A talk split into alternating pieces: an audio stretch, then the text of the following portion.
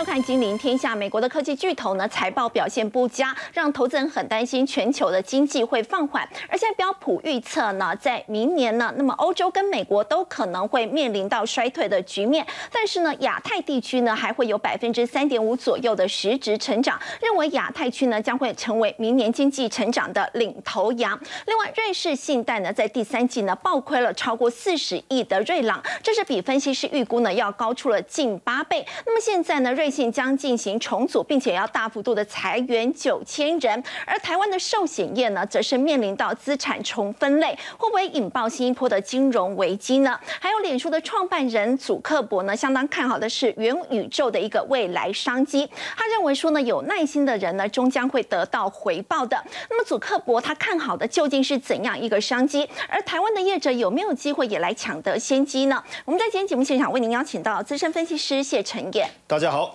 工研院资深技术专家吴志毅，主持人好，大家好，正大国关中心兼任教授汤少成，大家好，还有总监专家吴家龙，大家好，产业资深顾问陈子昂，大家好。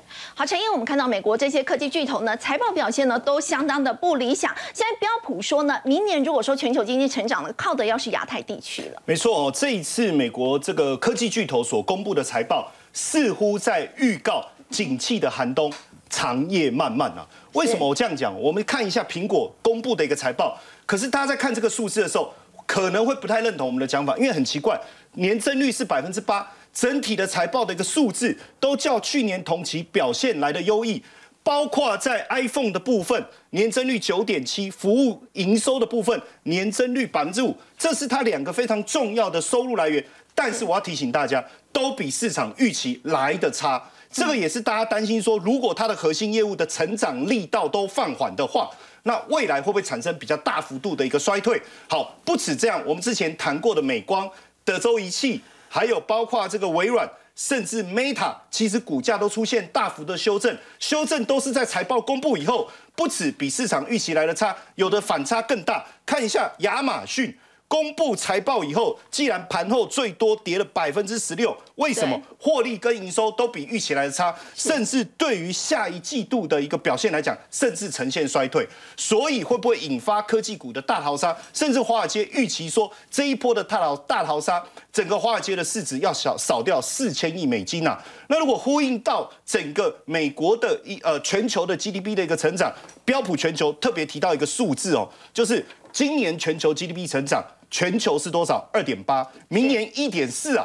你看是大幅度的一个减少。如果我们要相较去年的五点九，哇，那这个反差是非常非常大。所以呢，标普全球市场情报他们的研究部的执行董事强生特别谈到一个非常重要的，他说。随着亚太、中东和非洲温和的成长，全球经济可避免衰退。哎，我们刚才讲到的全球经济不是衰退吗？从二点八掉到一点四，结果他告诉我们还好，因为亚太跟中东、非洲的温和成长可以避免衰退。那呼应这个标普全球的这份报告里面，特别谈到一个重点，重点是什么？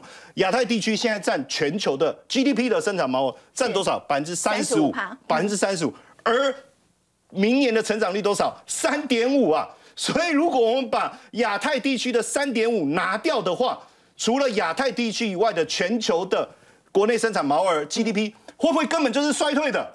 我们从这个数字里面就看出端倪。嗯那为什么亚太地区会这么好？很简单，自贸协定、高效的供应链，还有有竞争力的一个成本优势。所以明年全球的经济的成长重心可能就落在哪里？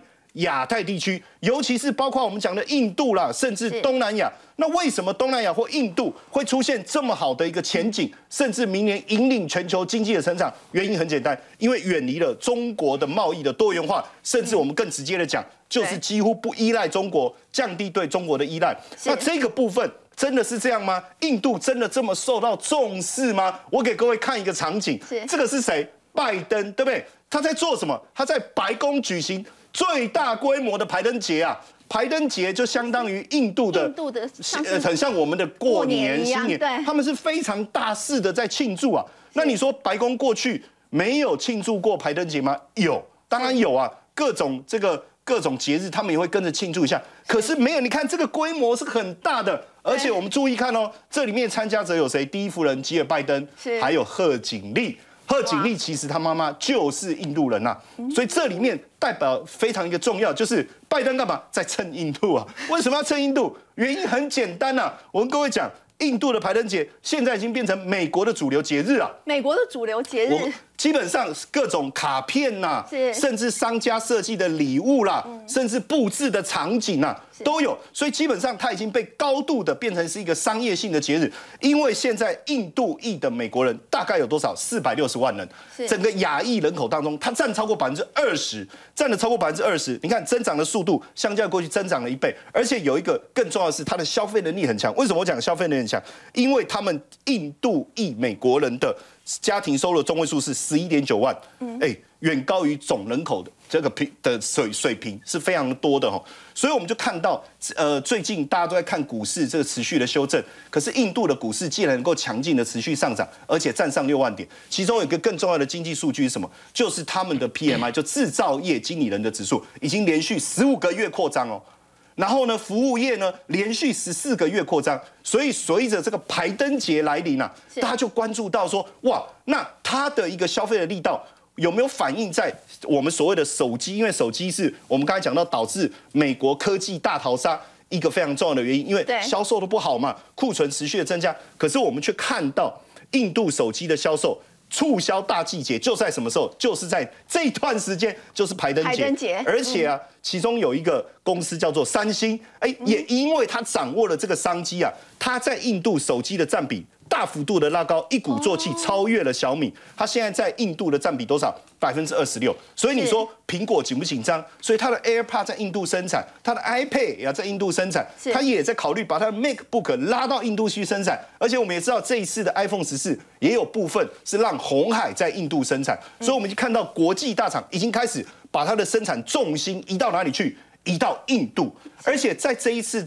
这个排灯节的这个季节，这个销售旺季开始来临的时候，其实从九月底就已经开始在反应哦，提早一个月已经开始在反应。我们发现黄金奇怪，过去黄金在这个季节每年。到十月的时候，它就开始有稳定的买盘，是谁在买？原来就是印度，因为印度的排灯节一样嘛，他们有大量的首饰啊，黄金的需求，它真的是就是佩戴哦，而且印度非常非常的喜欢黄金，所以不论是首饰啦，甚至脖子各种装饰品都要有黄金啊。那也因为这样子，价格也挺住，而且我给各位看一个去年的数字，真的很夸张啊。是，你看它去年黄金的进口量是多少？一千零五十公吨啊！哇，我觉得根本就是把疫情期间没买的黄金，通通把它买回来啊！对，其实非常非常的惊人。所以你看，消费力是这么惊人，所以各家的这个电子大厂往印度走，不止往印度，因为我们刚才讲到带领全球经济成长，除了印度以外，还有东南亚。在东南亚当中，我们就可以特别看一下越南。你看，和硕它是电子五哥当中的老四啊，它也扩大到北越基地的一个设置，扩大它的厂厂房。其实不止。这个合作了哈，其实像这个红海很早就过去了嘛，广达他们也过去，甚至连三星也过去了，甚至我们常开玩笑说，北越有一条街，基本上所有电子厂大厂全部都在那个地方，也是看中了越南持续上涨的一个力道，所以我们看到了印度也好，看到越南也好，为什么在这个地方能够有强劲的消费表现，还有强劲的经济成长力道？最主要原因就是来自于跟中国的脱钩，远离中国就是他们经济成长的保证。好，刚刚陈燕带我们看到，不管是智慧手机啊，或者是黄金呢，那么印度展现了他们这个消费的实力，所以呢，连白宫在今年都要大规模来举行这个排灯节的庆祝活动。所以这个标普呢也说，在明年呢，这个全球的经济成长呢，真的要靠的就是在亚太地区了。不过在刚刚也有特别提到，为什么这当中没有包括中国大陆？究竟这个中国大陆在接下来这个经济发展呢，究竟是如何？我们将请教这个吴老师了。美国在十月初啊，其实对中国寄出了这个禁令之后，现在呢，商务部呢有一名高官呢，现在也说，拜登政府呢预期在最近呢会跟盟友来达成协议，这当中呢可能包括像是艾斯摩尔跟。T L，那我们看到呢，这当中就是呢，可能会再进行进一步的这个禁令。那么，美国的商务部的副部长呢，他也说，我们要继续留意的不仅仅是半导体，还有中国人用来威胁美国跟盟国的其他领域。也就是说呢，对这个中国大陆的这个制裁，他认为是还没有结束的。这对于中国大陆接下来的经济发展是不是更加不利？哎，没错，你讲的没错，就是现在看起来，美国哈表现一个特点，就是第一个，它针对性很强。它就是针对这个中中国而来，你现在看哈，中共在开十九届它的十九届七中全会之前，它公布了一个晶片出口管制法案。可是，在这个之前，佩洛西来台之前夕，啊，七月底的时候，他公布了一个晶片法案。啊，不要忘记这个。从晶片法案是做什么呢？是加强美国自己的创创新能力啊，是提升美国自己。然后，晶片出口管制法案是针对中国去限制啊，限制中国的，就是说美国的。哎，那个半导体的设备、技术、工具、人才等等，啊，都不能那个跟中国企业合作之类的，是针对中国来的。然后接下来你看，他现在新的东西哈，就是他这一套要联合盟友。为什么？你不跟你不跟我美国买设备，你去跟我的盟友买设备，那不就破口了吗？对不对？所以呢，他要把破口堵起来，不是说我美国跟你对着干而已，好，我的盟友也要过来。再来呢，不只是半导体这个技术领域，其他领域也要跟进。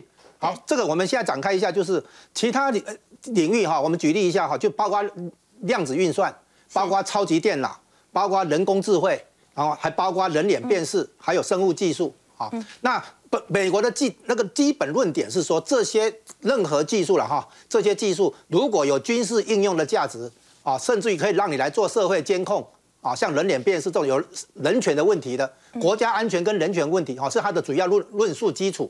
好，我最我基于国家安全跟人权的考虑，我要做这些技术上的这个限制，就对对抗，对不对哈？那这样子，可是呢，有一些技术很妙，像你那个路上安插安插的那个监控诶监视器的话，那是人脸辨识，对不对哈？还有人工智慧运算，这样那个有军事用途吗？答案是有的。我们现在仔细想哈，是有军事用。对，你再仔细想哈，乌克兰那边是不是很多俄国的这个将领被精准打击被刺杀了？是，那就人脸辨识啊。那个军事将领一出现的话，被拍到了，对不对？手机拍到了，脸书拍到了，以后上传以后，他发现你的位置，你的位置之后，无人机，对不对？那个定位之后，然后呢，精准打击是这样来的。所以很多俄国将领被刺杀嘛，是人脸辨识来的，确认是这个人坐哪一部车到哪里位置什么位置啊，然后精准打击是这样来。那个川普那个时候刺杀那个伊伊朗的苏莱曼尼将军也是嘛，啊，那个人脸辨识确认他上了哪一部车啊，前前面哪一部，后面哪一部，然后呢，无人机跟踪到最后的话按钮嘛。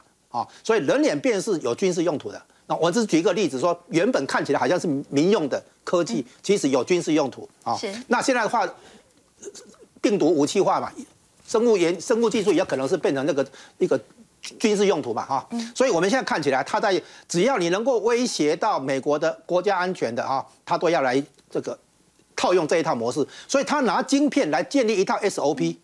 啊，然后以后一个一个做，然后呢，所以呢，我们现在看起来美国的对抗的决心很坚定，下手很全面，而且准备奉陪到底，打长期战，这个可能是中共始料未及的。不过你刚刚提到这个人脸辨识的部分，中国大陆在这一块是领先很多吗？对。领领先很多，然后所以呢，他现在的话能做多少算多少，就是要限制这个这方面的发展，像半导体一样，它让中国没有办法建立自己的半导体的制造能力、研发能力啊。是。所以那个晶片管制法案里面不是有这个用意嘛？哈，甚至于拿美国护照的美籍华人都不能在中国企业工作这样子。所以呢，美国现在的话等于是不惜代价，它的它的美国企业不能卖做生意给中国企业的话，不是有经济损失吗？所以呢，我把它称为科技的领域的动态清零。啊，动态清理不就是说为了对抗疫情不惜牺牲经济代价吗？哈，表示中共对抗病毒的决心。现在美国对抗中中国啊，决心很坚定哎，我的企业受伤在所不惜，就是为了对抗中国，印证了共产党以前讲一句话，叫做“美帝亡我之心不死”啊。现在美帝果然来了，就是美国真的是针对性太强了，这是冲冲着中共而来，完全不用不用怀疑啊。那如果接下来这样子，美国决心这么强烈的话，对中国大陆的经济伤害会非常大吗？哎，它伤害大。还有你看不到的那个层面，他让中国的半导体厂先去买设备建厂，资金都砸下去了，然后来来一个晶片出口管制，你的厂所以前面的钱都白花了。对，不能运作。如果你还没有投资设厂，他就出手的话，那他太老实了。所以美国这这一次真的很阴险了哈，就是说。为了阻止中国的科技崛起，从经济崛起变成科技崛起，然后阻止它的中国制造二零二五。因为在贸易战之前，据说美国有一个评估，就是说，如果中国企业不能从美国或者西方国家取得技术来源的话，是，那么中国企业的竞争优势在三到五年内会消失，中国经济增长的动能会消失。这是美，所以美国在釜底抽薪，让中国企业不能融入全球化去取得技术来源，然后来发挥它的规模优势。嗯好，所以这这个是美国是把这个技术战是在整个经济战里面的一一个环节。所以比较明显的冲击，可能三到五年之内呢，就会慢慢显露出来。不过我们看到，在美国持续一个打击跟制裁之下，要特别留意的是在华为的部分。华为呢已经公布了他们这个最新的一个财报，前三季的获利呢，的确是比去年同期是大幅下跌了四成以上。那么要请教陈顾问，其实不过它以营收来看的话，在第三季是连续第二季营收小幅增加，其实也有回稳的情况。对，呃，我们从三个面向啊来看华为。照说呢，就像刚嘉龙兄所讲的，华为在美中科技战下，那个美国因为国安因素抵制华为的设备，包含手机，那华为的营收怎么可能还继续成长？我们从三个面向，第一个是五 G，我们都知道全世界是去年开通五 G，然后大家都说今年是五 G 设备的大爆发。华为的五 G 设备又是全世界第一，嗯，好，所以呢，它的业绩会成长，可以说是五 G 的贡献。第二个呢，当然是从市场面，理论上呢，美国的抵制照说会影响华为的营收，可是呢，华为很清楚，一个世界两套系统，就是我最常讲的，华为它不想要看全球市场，因为美欧在抵制它的五 G 设备，所以华为只会看。跟它比较友善的市场，例如什么？他最常强调的一带一路，是呃中东、非洲这些地区加起来占全世界人口三分之二，所以华为聚焦这些市场就够了。再加上刚刚陈燕呢又特别提到，那个未那个未来的那个经济发展重心是在亚太地区，反而不是在美欧，所以呢从市场面看来，他也赌对。那第三个呢是他的内部转型。呃，任正非呢，在今年九月的时候就提醒员工说，未来十年全球经济会持续衰退。那对华为是不是冲击很大？是。所以他九月呢就已经预警全部的员工，然后呢，他也告诉大家，华为不能再走回老路，硬体，因为硬体呢可能会有国安余力等等的全球的抵制。所以呢，他告诉员工，未来华为会有三大重点领域。第一个云端服务，第二个数位能源，第三个智慧车业务。嗯，所以华为内部也在做转型，就是回答说，它为什么那个前两季还能够成长。好，不过我们说到中国大陆的经济发展，大家也在看二十大之后呢，那么接下来习近平会怎么做？其实，在二十大呢闭幕不到一个礼拜的时间，我们看到习近平在昨天呢，他就带着其他的这个常委哦，从北京那么前往陕西，我们看到到陕西的延安去瞻仰呢革命纪念地。那我们看到呢，其实要请教唐老师，在这一次习近平他其实有特别提到，当年中共被军事包围还有经济封锁的时候呢。是用延安作风来打败西安作风，他这一番话是不是也意有所指呢？那当然了，那你像这个延安，延安根本就是共中国共产党他的一个发源地啊，意思就是说，从这个五四围剿以后呢，他们就跑到延安去了，他们自己叫做长征，我们叫做流窜啊，就跑到那边去了。他其实受伤很重，结果呢，就是西安事变了，然后全面抗战了，然后呢，等等等等一系列的这些战事呢，就使得共产党。打败国民党啊，大获全胜，这个大家都很清楚的。那所以说延安重不重要呢？当然重要啊，那就等于说是他们的最主要的一个神主牌，跟最主要的一个这个啊，他们的这个呃发源地。你想想看，譬如说我们台湾这个你选上总统了，选上副总统了，选上行政院长了啊，那你是不是要祭拜祖先啊？这个祖上有德啊？那他这个就是一样的道理啊，啊，就你这个是选上了以后嘛，对不对？你这个整一个一个重新的开始了，啊，又更上一层楼了。那更上一层楼，当然，呃，你要啊不忘初心啊，你要这个牢记使命。那这个当然就要带这些人去，然后让全国老百姓都看清看清楚，说我们现在就是一个新的开始，而且重点是说要效法先烈，要效法以前的啊，他们这些啊前辈们、这些先烈们，那他们是怎么样来打赢这场战争、打赢这场内战的？啊，那这样子的话，那是不是我们将来啊也要按照这种他们的这种路数，然后继续的向前进啊，继续的往前冲？那这个当然是非常非常重要的一个，他一个一个这个一个一个宣示性的一个动作。是。那像上一届，他就是跑到这个一大，也就是说他那个这个中共这个呃主党创始的地方去了。那这一次呢，他是到了这个延安，就是他这个后来啊一个。重要的这个发源地去了，那当然这两个这个政治向上的这个效应呢，都是非常非常非常重大的。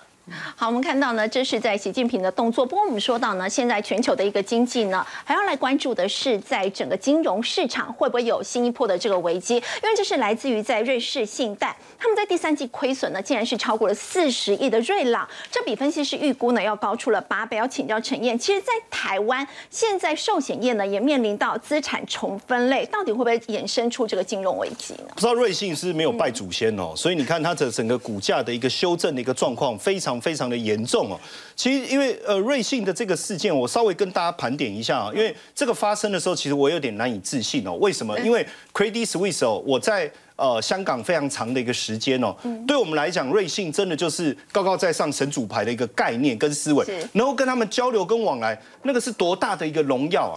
那既然变成这个样子，我其实有点呃搞不太清楚状况。我们来盘帮大家盘点一下，最主要原因其实今年三月的时候。他做的一个非常重要的一个投资就是 Green Seal，这跟他做的一个合作的一个方案，因为他的这个投呃，我们讲呃投这个所谓的呃呃这个资产管理部门也好，还有包括我们讲呃外资的这种投资部门也好哈，那他们常常会有一些重大的一个专案，比如说我我做一个我。做一个专案，我跟你收一点点的这个手续费，但是我可能开一些杠杆给你，或是跟你对做之类。那我确定，我觉得你应该不会有什么问题，因为你也提供了资产的担保给我，所以我把杠杆放大给你。然后像这个 Archegos 也是这样，哦，这两个案子其实都是这样。我跟你收一个手续费，我把杠杆开给你，让你好好做。但是因为你有担保嘛，所以我觉得问题应该不大。结果四月份这个 Archegos 亏了多少？五十五亿美金哦，但他收手续费多少？两千万呢？两千万美金，我收你两千万美金，我亏五十五亿美金，这个生意怎么做的？所以这背后一定有很大的这种所谓的风控的一个机制，一定有问题嘛？对。后来大家也发现说，其实瑞信在这一段时间，或者是说一直以来啦，其实他们都冲得很很就很拼啊，为了业务什么客户的什么要求或什么条件，他们能放宽就尽量放宽，就是为了赚手续费进来。景气好的时候没有问题，可这一波景气。开始出现反转以后，他们就领先出现状况，所以甚至董座违反隔离规定，这个我都还觉得没有什么太大的问题。然后，但是你会发现，这整个资产前面最大的一个亏损。导致了它股价持续的修正，但是高层一直跟我们讲说没问题啊，我们的流动资金非常的好哦，我们资金状况是没有疑虑的。那没有疑虑，你干嘛整顿呢？对不对？我们的感情没有生变，没有生变，为什么要要好好的理理清楚我们之间的关系？很匪夷所思。我们注意看一下 Fortune 所报道的一个内容哈，第三季亏损多少？超过四十亿瑞郎。大家别忘了，瑞信。是瑞士政政府非常重视的一家金融机构，全球数一数二的金融机构。分析师做了所有的资料评估以后，认为它只亏五到六亿瑞朗哦。这中间的落差太大了吧？所以，所以是不是有很多隐藏的负债或隐藏的风险，在一开始的时候是我们不知道，也因此他必须裁员九千人。那我还有个朋友在里面当这个副总裁，我不知道他会不会被重重被被裁掉。所以整个彻底重组肯定是有很大的一个问题。而这样的问题为什么要特别拿出来谈？因为台湾的寿险公司持有他们的所谓的公司债哦，金融债券持有非常非常的多，这个铺。险的部位应该是超过一千亿啊，那这个部分当然大家会说，哎，可是占我们整个固定收益的部分也不过一趴多，可是这里面我们就得去思考，对寿险公司，因为最近真的是雪上加霜，寿险公司防疫保单的理赔问题，对，好，投资国外股票的问题，投资国外债券的问题，现在突然又爆了一个瑞信的这个债，这个持有的瑞信的问题，就影响他公司债，但是当然目前看起来瑞信的债券的平等没有被下调，所以。再加上它的利息目前也是正常支付，所以应该问题不大。可是问题是，随着债券价格的下跌，股票的一个下跌，加防疫保单的损失。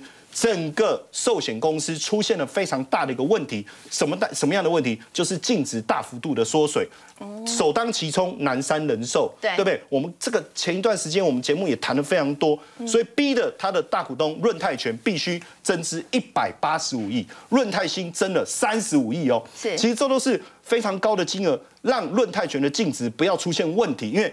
南山人寿反正也不是上市贵公司嘛，但是论泰全、论泰是上市贵公司，你要按照规定来走，你净值变负的还得了啊？直接就帮你下市拜拜了。嗯，所以这是一个，然后再来包括国泰人寿，我们一直认为国泰富邦是资优生，对，哎，他既然也要同样的面临我刚才讲的这几个问题，他必须增资四百五十亿啊，自救，来自救，对，因为股会在全面性的动荡，是。这个是罕见，当然大家会觉得说会，哎，可是会不好吗？其实基本上台币的一个贬值，会对收益是有。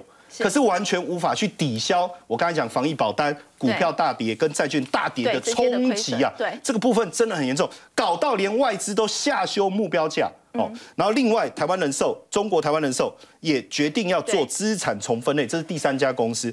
当然，他做了资产重分类以后，台寿做了增再重新增资，加上重分类以后，净值可以回到。五趴的一个水准，为什么我们这样讲？首先，我们先看我们刚才讲的这个国泰人寿，实际上我们去看它的资产配置，就会清楚、很清楚看到整个所谓的呃资产配置当中，国内跟国外的债券就占了七成，所以债券大幅度的修正前所未见了。我要讲前所未见，可能。金融海啸当时是这样，可是这么多年来，大家都没有看过债券的跌幅出现这么严重。好，七成，它占七成。那股票当然比重不高，只有一成，可是整个加加重起来，其实对它的这个呃投资的减损是非常非常严重的。然后呢，我们再去看检视所有的保险公司它的净值比率以后，就发现说，相较过去净值比率几乎都在三以上嘛，对不对？哦，可是这一次你看南山人寿，包括三商美邦，要搞到八十几岁的。的退休的董事长重新回锅啊，哦，来拯救这个三商美邦人寿，因为它的净值已经破三了，所以透过这样的一个检视，确实寿险公司有危机，所以为什么金管会网开一面，就是宽松？哎，好吧，那不然我们来做资产重分类，我让你原本其实债券本来就是放到到期嘛，那价格的波动只是一个短期的现象，我们干嘛在意？那如果到期了，其实资产还是很稳健、很稳定的话，无所谓吧？对不对？因为那属于资产项嘛，所以基本上重分类以后，会计师也 OK。好，那重分类以后，基本上你看对这个国泰人寿也好，对其他寿险公司来也好，其实有很大的帮助。这也是为什么台寿也要进入所谓的资产重分类这个这个状况。所以在这个情况下，我我倒是觉得我们的这个呃国人不要太过紧张了，因为毕竟这个跟。呃，整个财报认列的方式有很大的关系。瑞信当然是它本身的问题，它没有拜祖先是可能是一个原因，但是它的债券的平等并没有下降，它的付息也很正常。那我们目前所有的寿险公司也进行了财报非常好的一个调整以后。我相信，或许这反而是一个很好的一个机会点哦。那大家也不要在这个地方太过恐慌，然后看到这样哇，然后再把自己的股票砍在谷底。我提醒大家。好，刚前一段我们看到是在国内的寿险业，今年真的是面临多事之秋。除了我们刚刚提到南山人寿，还有中寿跟国寿，要请教吴老师哦，到底会不会引发这个所谓金融的危机？我们寿险业碰到的问题哈，我们要了解它的一个性质是保险这个部分跟投资，它有两个部分。保险的部分呢，人人寿保险、产物保险这些保单都是像大宗商品一样很标准化的，这里面基本问题啊不大啊，不是问题在出在这里，是。出在保险公司的投资部分，投资部分在分国内资产跟国外资产，国内资产的部分很多寿险公司经营的是商业不动产，这个部分可能比较受伤比较小，但台股最近跌的话，这个部分受伤比较大，可是主要的受伤来源是国外。国外资产的部分大家都清楚了，因为美国的升息对抗高通膨，对不对？在所不惜，然后呢就拉拉高了这个债券的值利率，是债券价格下跌，股票也价也也下跌。但是这里有一个问题，就是通常我我们讲华尔街的交易都是要每一笔交易都要做避险，嗯，那怎么避险呢？比如说举一个例子啊，避险操作，哎，股票是风险资产啊，债券是避险资产，那所以我要做搭配。那通常呢，在股债轮动的概念之下。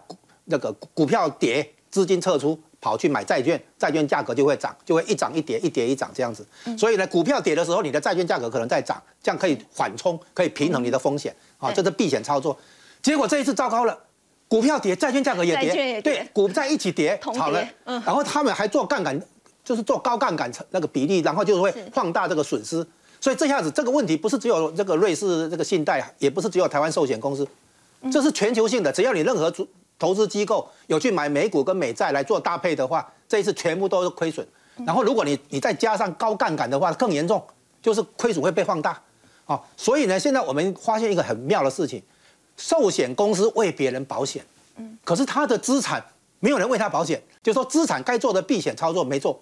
或者做的不够，哦，所以他的资产部位一破险以后，糟糕了。平常没事哦，一有事的时候就就是像我们现在看到的哦，英国的退休基金也是嘛，就是它亏损以后没有现金去做支付嘛，哦，所以最后最后的话，英国央行跳进来救它，哦，像瑞士信贷也一样，所以这一次的话就是高升息，我们现在看到美国的这个升息速度快，叫高高升息或暴力升息，几乎必然带来金融风暴。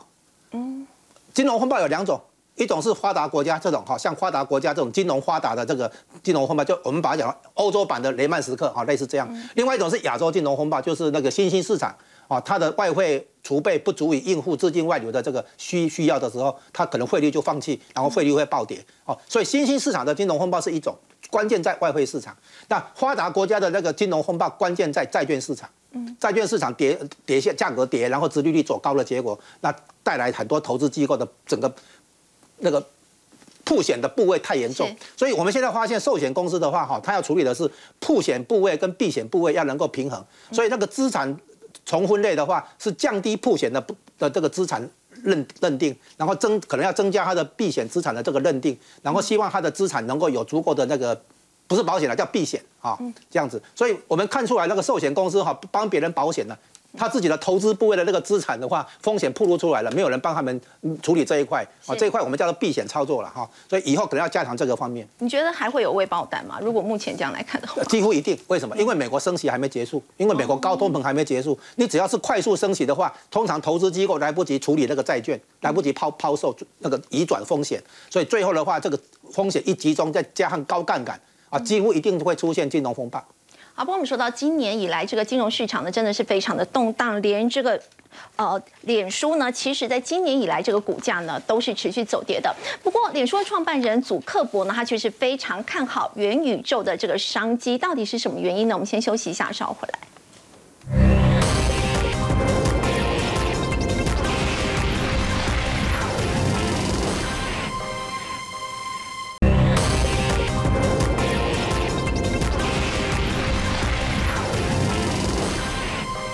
脸书创办人呢，祖克伯呢非常看好元宇宙的商机。那么，尽管影响到这个公司的这个股价呢，目前看起来是持续下跌这样的一个情况。不过，他认为说呢，那么有耐心的人一定会有所回报的。也就是说，他对于元宇宙未来这一块的商机就是非常看好。要请教这个吴副总，我们在应用层面的话哦，像是工研院研发的这个 Micro LED，它的特别之处在哪里？好，那我简单来讲，就是 Micro LED 基本上就是有点像把，就是我们现在电视上看的几十寸的荧幕呢，缩小在就是这么小的一个晶片上面，这样。那这个晶片上面呢，可以放在这个元宇宙的头盔，就是在那个 AR 或者是 MR 的眼镜。所以呢，它基本上具备了一些特质，特质呢就是它高亮度、高解析度。而且它可以高整合度，然后呢低功耗。那我简单来介绍为什么需要高亮度。高亮度，因为你要做元宇宙的头盔，你基本上可能需要把它带到就是外面的一个世界做一个虚实的整合，所以外面的环境光可能太阳下很那种亮度很强，所以你需要高亮度的一个一个荧幕这样。那高解析度，因为既然是要虚实整合，你的解析度就要类似现实生活的世界。所以需要高解析度，那高整合性，它可以把一些就是感测器整合到这个晶片里面，所以呢，它可以追踪你的眼球，所以你眼球在看哪个哪个方向的时候，它的荧幕可以投射到你的眼睛。那最重要的就是最后一个低功耗。低功耗呢？我们不像我们戴的这个元宇宙的这个 AR 或者是 MR 的眼镜，你可能每三十分钟你就需要看一次荧幕，不不，就是需要来来做一个就是充电的一个动作这样。是。所以呢，我们就需要这个低功耗的。所以呢，这个 Micro LED 一个的一个显示器呢，是最适合来做这种元宇宙的这个 AR 跟就是 MR 的一个眼镜。嗯，那它未来在应用上面的话，还可以呃有什么样的一个不同之处？有，那除了在这种就是 AR 跟 MR 的元宇宙的眼镜，像车用的电车用的荧幕啊，是或者是室外的看板，需要这种高亮度的，都需要很多这种就是 Micro LED 的一个荧幕，因为它亮度够高。那我举例来讲，车用的一个荧幕，未来电动车或自驾车，大家估计过，就是一台车子可能需要十几到二十个荧幕。包括你的抬头显示器、你的两个照后、三个照后镜，然后你的中控板、你的后面的这个就是影音影音的一个一个荧幕，基本上需要很多的这个就是荧幕，这个也需要 Micro LED 的荧幕，所以它是一个很大的商机。那大家预估说呢，这个商机呢，未来是会以百分之两百。的一个成长，就每年两倍，年复合成长率年复合成长率是百分之两百。大家都知道说，就是面板，大家不太不看好面板的原因，就是因为哎，好像液晶电视已经是一个饱和或成熟的一个市场，所以呢，基本上就是它的成长率大家比较没有那么看好。可是呢，这个 Micro LED 呢，大家未来对它的一个成长性呢，基本上是以。百分之两百的年复合成长率在成长，所以那个商机是非常庞大，所以它不只可以运运用在这个就是元宇宙的眼镜，它也可以运用在像就是我刚才讲的车用、户外的一个显示屏。嗯，好，刚刚呢，这个吴副总有提到，其实这个 Micro LED 呢，这个所谓大型显示器晶片的产值呢，那么未来会达到四十五亿美元，它可以运用在包括这个副总刚提到的车用啊，以及穿戴装置，还有在曲面元宇宙扩增实境等等。那么在这一次呢，其实也有拿到这个奖项。不过呢，我们再请教这个吴副总啊，那么它成本的部分，如果说以后你要这个量产或者是商用化的话，它的成本的一个部分，什么时候你觉得可以开始比较普及呢？就这个成本基本上就是看你有没有大量制造。当你的量很少的时候，成本一定不会降低，一定没有办法降下来。所以呢，Micro LED 基本上需要有一段的时间让整个产业链都起来，所以让整个的量够大，然后你的成本够低，才可以跟现在的像就是液晶荧幕啊，或者是 OLED 来做一个成本的一个一个比较这样。那我相信对台湾来讲的话，Micro LED 是一个非常适合在台湾发展的产业链。为什么呢？Micro LED 所需要的是 LED 的晶片，是 IC 设计的晶片，然后你需要面板，你需要就是把它做成荧幕，你需要封装，把它封装成一个很小的晶片。那你需要后面的像元宇宙的这些眼镜的一个一个模组的一个一个应用。所以整个产业链其实很大，台湾产业链不止大，而且这些产业链。在台湾，我刚才讲的这些，从 LED 的晶片、IC 设计到那个封装到基板，台湾在这个产业链基本上都是前三名，全世界的前三名，全世界没有一个地方像台湾。整个这么完整的产业链适合来做 Micro LED，所以对台台湾来讲的话，这是一个非常好的一个机会。我们说到这元宇宙，它其实就是 AR 跟 VR 它的概念的整个延伸嘛。那你觉得说什么时候大家一一直提到这个元宇宙的商机？你觉得它的发展要比较趋向成熟的话，大概还有多久的时间？这可能我们凭良心讲，可能还需要一段时间，因为硬体的发展。通常都是早于软体，就是说硬体的设备已经有了，接下来就是软体的一些，就是它的一些 software，它的它的 operation system，还有它的 content，它的内容。那这个需要一段时间来形成就对了。就好像说，其实我们是先有高解析度的电视，才有高解析度的一个电视的节目。对，这个现在在元宇宙也是类似的情形。我们有这样的一个硬体。接下来就是要软体，或者是它的应用，或者是它的一些 content 要进来，整个才会才会就是整个产业才会上来。那我估计可能还要可能两三年以上的时间。好，谢谢吴副总。不过我们刚刚提到这个元宇宙的商机，要特别请教这个陈燕了。刚刚我们有提到嘛，Meta 股价一直走跌，大家觉得现在就怪祖克伯说是因为你一直坚持要发展这个元宇宙。不过呢，我们的确这样看起来，元宇宙未来的商机的确是非常的大。所以祖克伯呢，再赔钱，他都觉得他现在一定坚持要做这个东西。那么台湾呢，有哪一些厂商也可以抢得先机呢？当然，第一个就是呃，佐克伯为了投入元宇宙，他非常的有决心，他把 Facebook 直接改名叫 Meta。哦，很明显，因为变。成是 Facebook 的母公司，原本也叫 Facebook，它改名叫 Meta，它就是要宣誓告诉你我投入元宇宙的一个决心哦。可是它的财报的显示确实相当的不理想。你看第三季财报收入跌了四趴，盈利跌了五十二趴，哈，连续四个季度下降。那你说广告不理想，也不至于这么严重。最主要当然是它发展元宇宙投入了太多的一个资金。你知道风控？公司的这个老板都会觉得说，哎，像你佐克伯，你要投入元宇宙，你每年投入不要五十超过五十亿啊。可是其实从去年到现在已经投入一百五十亿美金啊，所以大家在想说，你是不是改名改错？Meta 其实母汤的意思啊，哦，母汤啊，就叫你不要投入了，你还要持续的投入，对不对？当然，他非常非常的执着，我觉得呃逻辑还有方向以及趋势绝对是正确的。当然，呃，软体的发展。本来它就需要更多的时间去呃酝酿或者是铺陈，还有很多技术上面要去做整合。其实，在元宇宙啊，如果过去大家有看过有电影啊，还有最近有部最新的电影，它就是那个男主角就戴了一副眼镜。哦，戴了一副眼镜，然后他戴了这个一一副眼镜，他出去，他就看，哎，他可以看到上面有数字啊，有干嘛？比如说我可能看到你，我就知道你的体重之类。当然这不太好啊。那在硬体发展的过程中，其实我们就要来看一下宏达电在这个地方，它是非常领先市场哦。为什么我们要特别看到这个部分？你看外资其实非常看好宏达电，为什么看好宏达电？就是因为它。这个我们在讲 AR，讲 VR，不论是扩增实境还是虚拟实境也好，你一定要很多的硬体去做虚实的一个桥呃桥梁，对不对？好，做这样的一个整合。所以最好的方式，刚才我们展示的这个头盔是一个，对不对？好，那当然我刚才讲到眼镜，那可能是电影里面更未来的一个状态，但目前的头盔大概看起来都还稍微有一点点这个。体积啦，我我不要讲笨重啦，因为其实我有戴过，其实很轻的。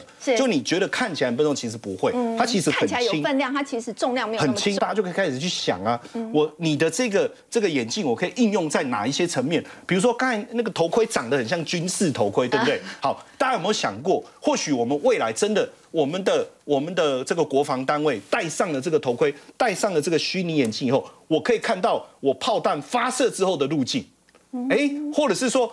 我的枪支，我我我拿上来以后，我的瞄准，我可以看到最后我的弹着点在哪里。因为现在的风速，因为它会帮你计算风速啊，还有你自己过去你发射的这个准确度，它帮你算出来有没有可能，所以它的整合度会更好，包括应用在教育训练呐、旅游啦，甚至医疗。所以其实这个部分的商机绝对会像这个佐克伯讲的。值得期待，而且未来三到五年，你看宏达电看好的情况下，由硬体领先带动软体的发展，我觉得大家可以持续的关注这个话题。好，我们看到元宇宙呢是未来这个趋势，它的商机呢也非常的一个庞大。不过大家也在说，它接下来这个到底实际上的应用层面，以及结合我们这个生活，还有哪一些可以现在就可以看得到的一些应用呢？我们先休息一下，稍后回来。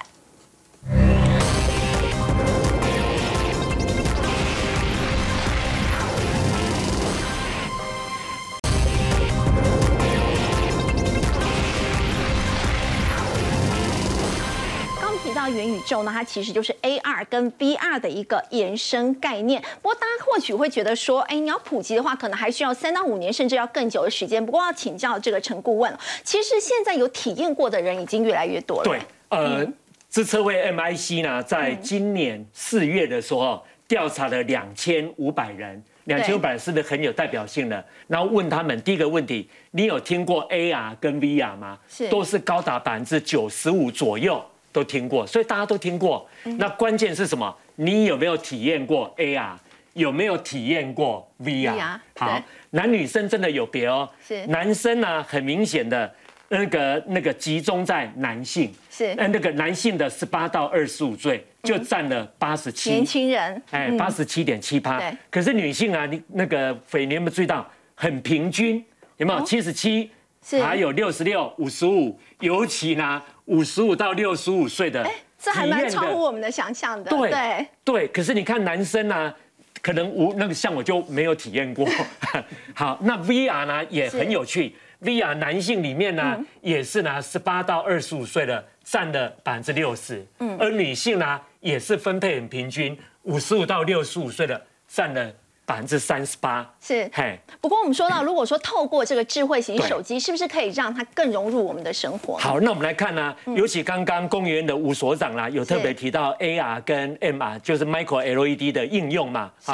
那我们现在来看呢，刚刚肥你提到呢，用智慧型手机来做 AR 的体验，嗯，最有名的就是宝可梦。在座的每一个人都玩过，那宝可梦呢？是那个那个你 Nike 这家公司推出的。我们看哦，它五年的营收是五十亿美元，五年哦。哇！去年二零二一年营收是九亿美元。是。哎，那他去年呢办增资募资呢得到呢三亿美元，嗯，估值呢达到九十亿美元，只做一个宝可梦。是。啊，所以呢你会发觉呢 AR。主要是拿来做游戏娱乐。第二个呢，像呢，女孩子不是很喜欢自拍吗？啊，对。然后它背景是不是可以去做调配？滤镜。滤镜，对。是，所以说以过去讲有图为证，现在不能讲有图为，因为这个 AR 滤镜是每天拍摄四十五亿张，四十五亿张哎，对，四十五亿张，每天，对，好。除了这个以外呢，如果说今天我们去公园去爬山，是。看到一朵花很漂亮，不晓得它什么花名，我们这样一照，是。旁边就有 Google 呢来解说，或者我到那个景点看到这个景点，我用那个 Google 的 Lens 一照，哎，它就旁边就可以解说了。是。每个月平均有三十一次使用，而且到现在呢，二去年二零二一年，去年全球就下载了。十亿次，Google Lens，所以我们可以发觉呢，这方面的应用呢非常非常大。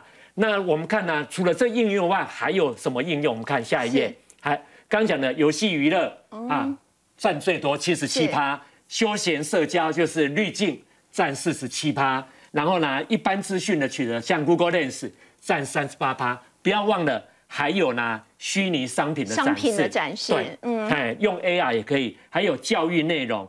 尤其呢，疫情期间大家都在健身，哎，主要就是这五个应用。所以 AR 已经，我们用智慧型手机呢，在做 AR 的应用呢，已经融入我们的生活当中。好，刚刚呢，这个陈顾问带我们看到，或许大家会觉得说，这个虚拟实境、扩增实境离我们生活还很远，但其实呢，它已经是在不知不觉中融入我们的这个生活了。好，我们稍后回来要来关注的是中共二十大落幕了。那么现在呢，俄罗斯总统普京呢，他现在竟然说呢，这个重申台湾是。中华人民共和国的这个一部分呢，在这个时间点说这样的一个话，到底有什么样的意涵呢？先休息一下，稍后回来。